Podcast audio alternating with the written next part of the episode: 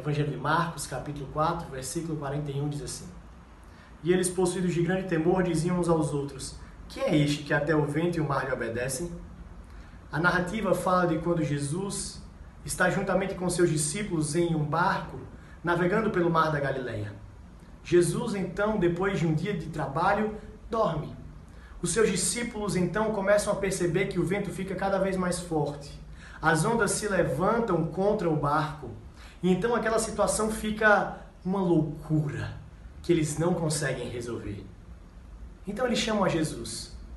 O mestre acorda, olha para aquela situação, de um lado seus discípulos atemorizados, do outro a natureza cada vez mais forte e vibrante com as ondas do mar.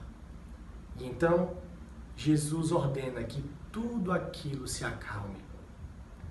Os discípulos perguntam: quem é este que até o vento e o mar lhe obedecem?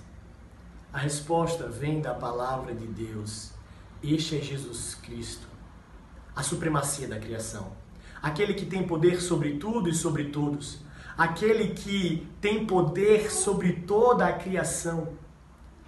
Em tempos de dificuldade, nós podemos ter a certeza de que mesmo que os montes se lancem ao mar, mesmo que a terra se abra, mesmo que terremotos aconteçam, nós podemos ter a certeza de que o nosso Deus, ele é Senhor sobre a criação.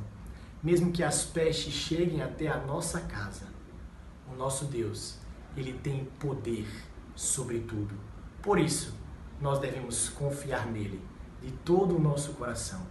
Quem é este que tudo lhe obedece? Este é Jesus Cristo, o Senhor de tudo e de todos, a supremacia da criação.